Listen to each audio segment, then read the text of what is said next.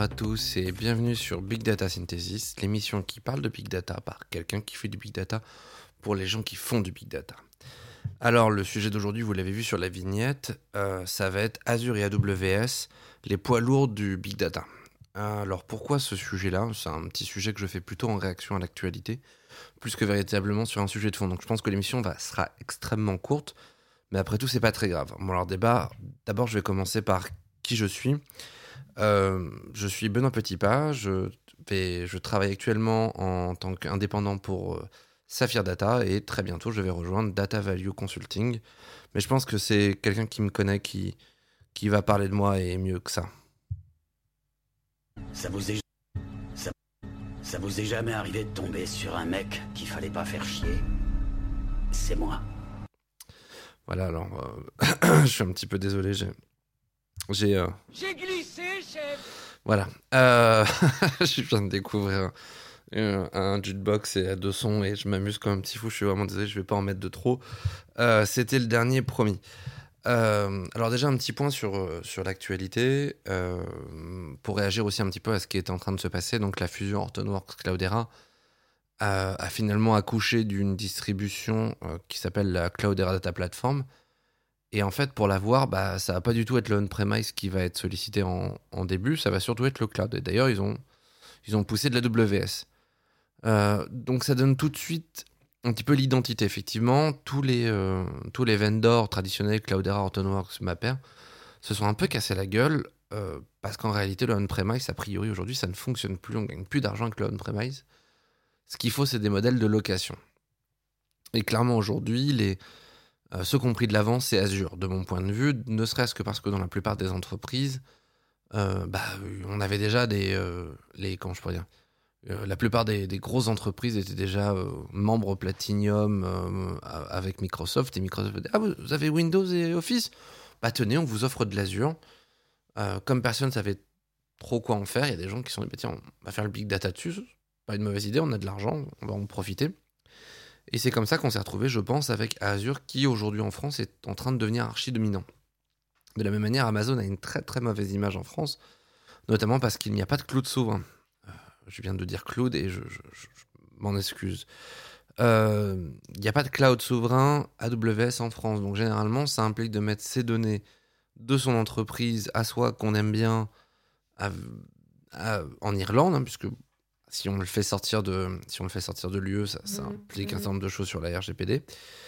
Euh, bref, tout ça, ça implique euh, que la plupart des entreprises françaises sont assez rétives à utiliser euh, AWS. Pourtant, Cloudera Data Platform est d'abord et avant tout sur, sur AWS. Et d'ailleurs, ils en ont profité pour tout casser le modèle Hadoop.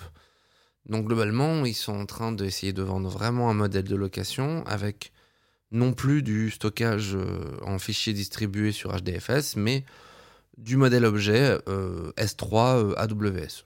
Bon, c'est pas forcément une mauvaise chose, hein, ça va sûrement limiter un certain nombre des, des problématiques qu'on avait. Simplement, tout l'investissement qui a été fait sur on-premise est à refaire aujourd'hui sur, sur AWS et le CDP AWS. Alors, ils ont promis une version on-premise qui devrait arriver.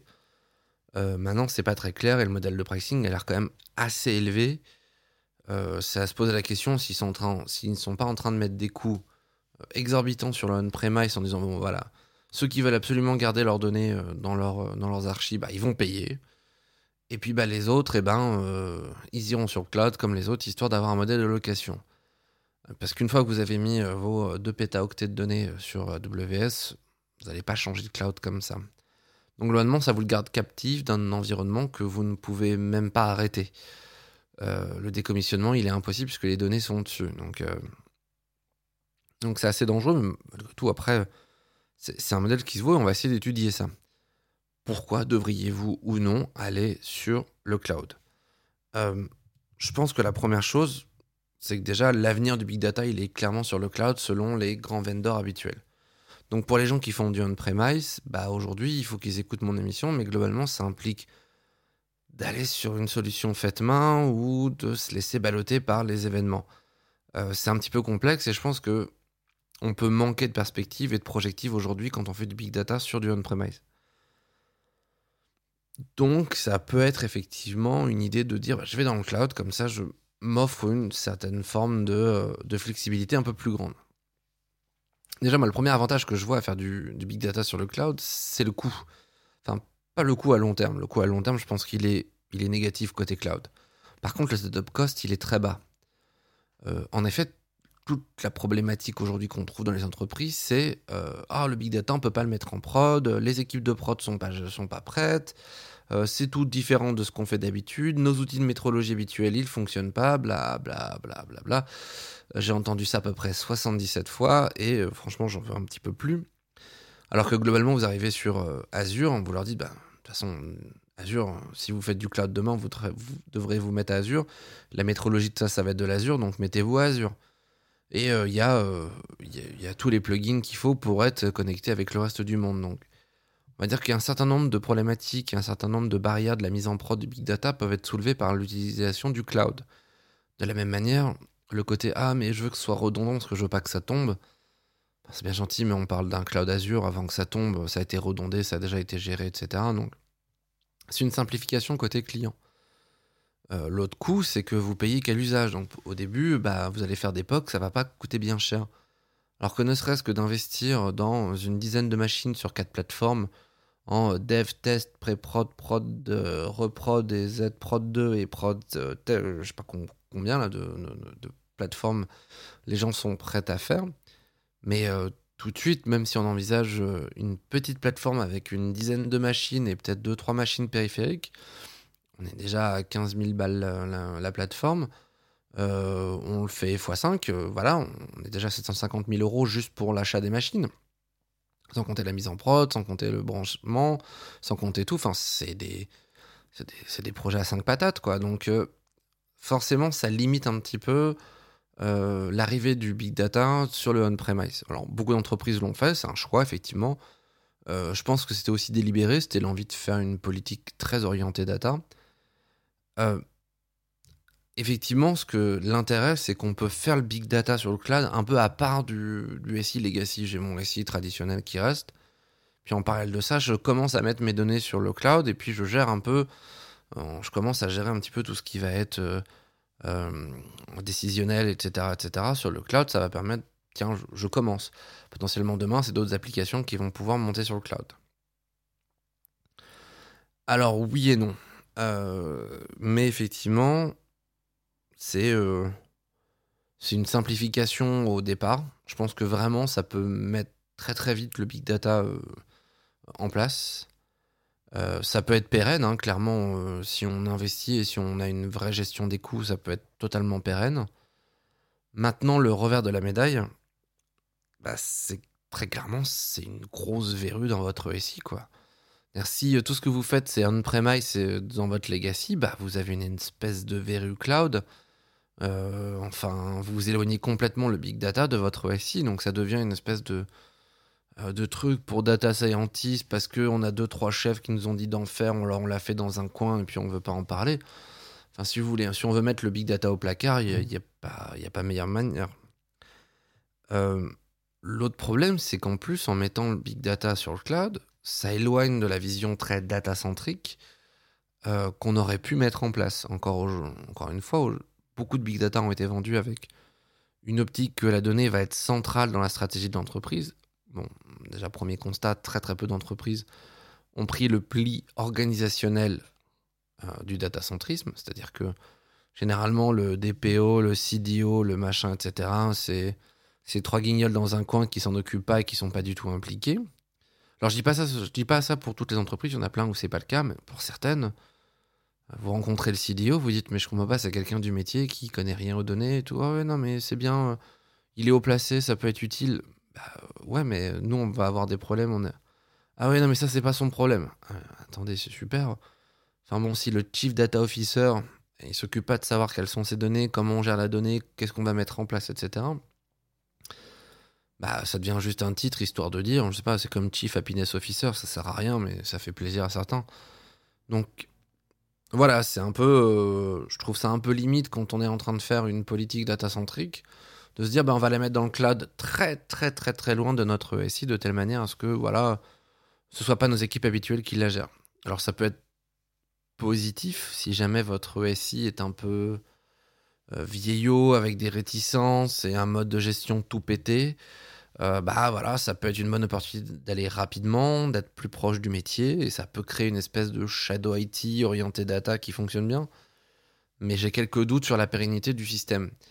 Euh, ça, peut, ça peut marcher un temps, mais à un moment ou à un autre, euh, la DSI va reprendre la main et ça va juste être une verrue de plus. Donc ça déjà, c'est mon premier point qui me chagrine un petit peu dans le tout cloud aujourd'hui du big data. De la même manière, bah, les tarifs, je les trouve pas forcément si compétitifs que ça à long terme. Euh, clairement, aujourd'hui, si on, part sur une petite distrib faite à la main, euh, à pas piquer des hannetons, pas trop complexe à mettre en place, euh, vous mettez Hadoop, Spark, Hive, Yarn.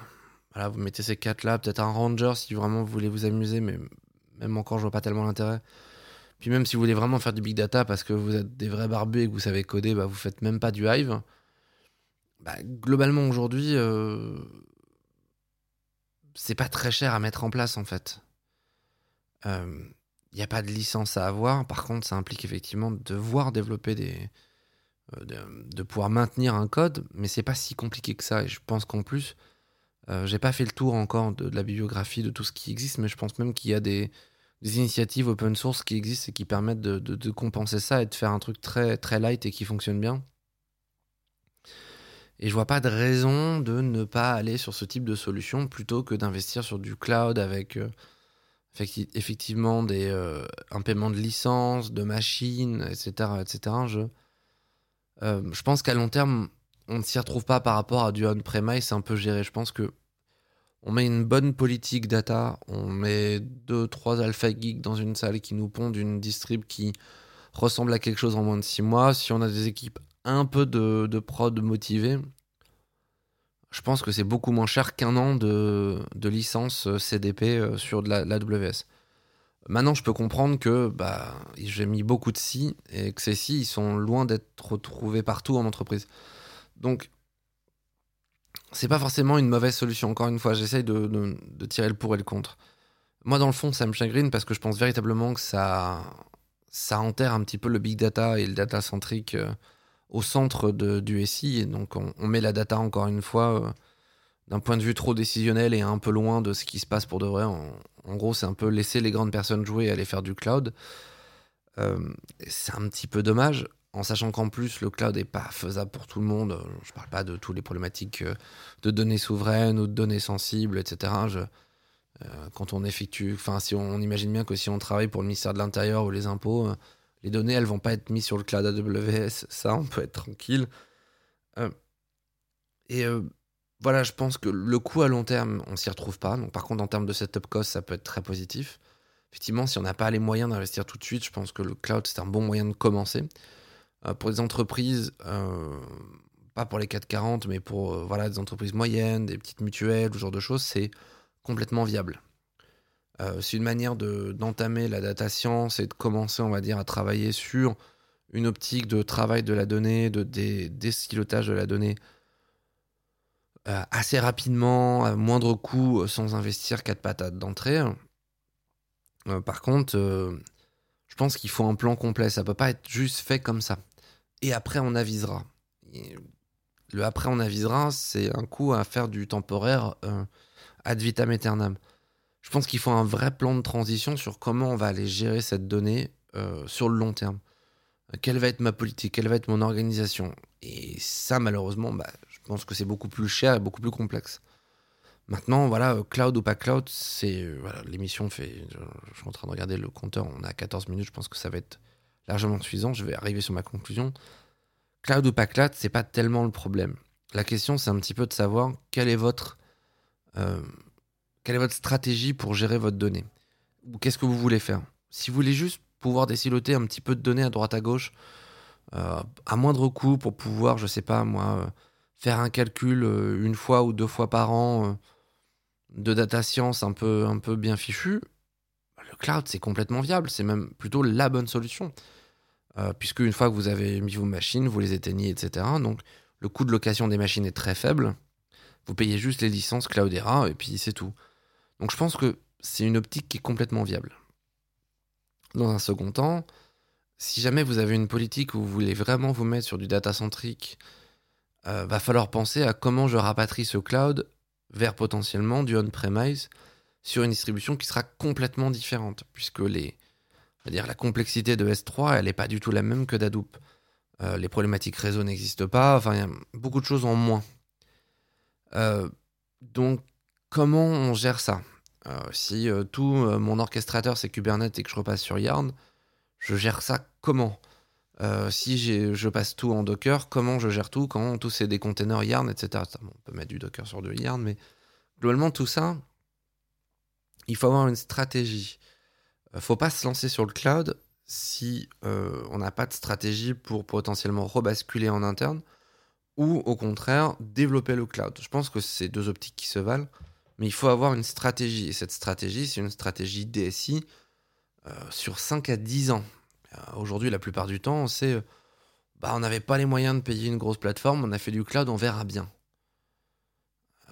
on verra bien quand, comment, à partir de quel, à partir de quel déclencheur.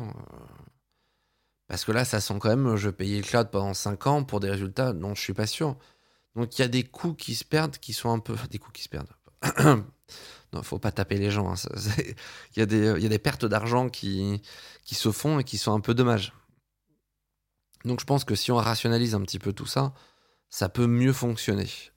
Euh, voilà. J'ai pas beaucoup plus de, choses à, vous dire. Je pense que j'ai fait le tour, hein, globalement. Euh, euh, c'est pas cher au début et euh, ça permet de gérer ça un peu dans le coin en évitant toutes les problématiques. Et en parle de ça, bah, c'est quand même une verrue à l'extérieur du SI qu'il faudra potentiellement un jour rebasculer si on veut pas avoir trop de coûts. Donc voilà. je, vais, je vais laisser le mot de la fin un, un, ami à moi qui malheureusement est décédé. il va me dire ce qu'il pense de cette émission. C'est de la merde Ah, euh, bah a priori ça lui a pas plu. Mais j'espère que vous, ça vous a plu. Euh, je vous dis à la prochaine et je vous fais des bisous. Ciao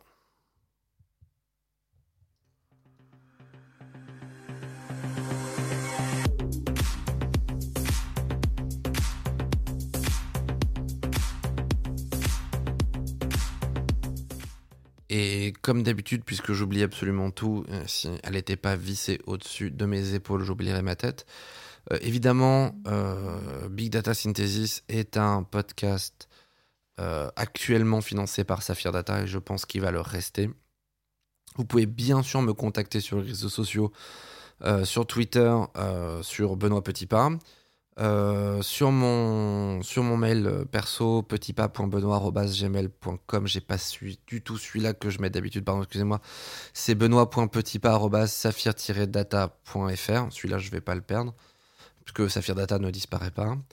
Euh, et sinon, vous pouvez me voir sur LinkedIn. Quelqu'un m'a contacté sur LinkedIn, j'ai trouvé ça très sympathique. Je, je lui fais un petit coucou à lui. Euh, et le podcast est évidemment écoutable sur Podcast Addict, euh, Apple Podcast, euh, sur Deezer et sur Spotify. Donc voilà, je remets le, je remets le générique et, et pardon encore. Au revoir.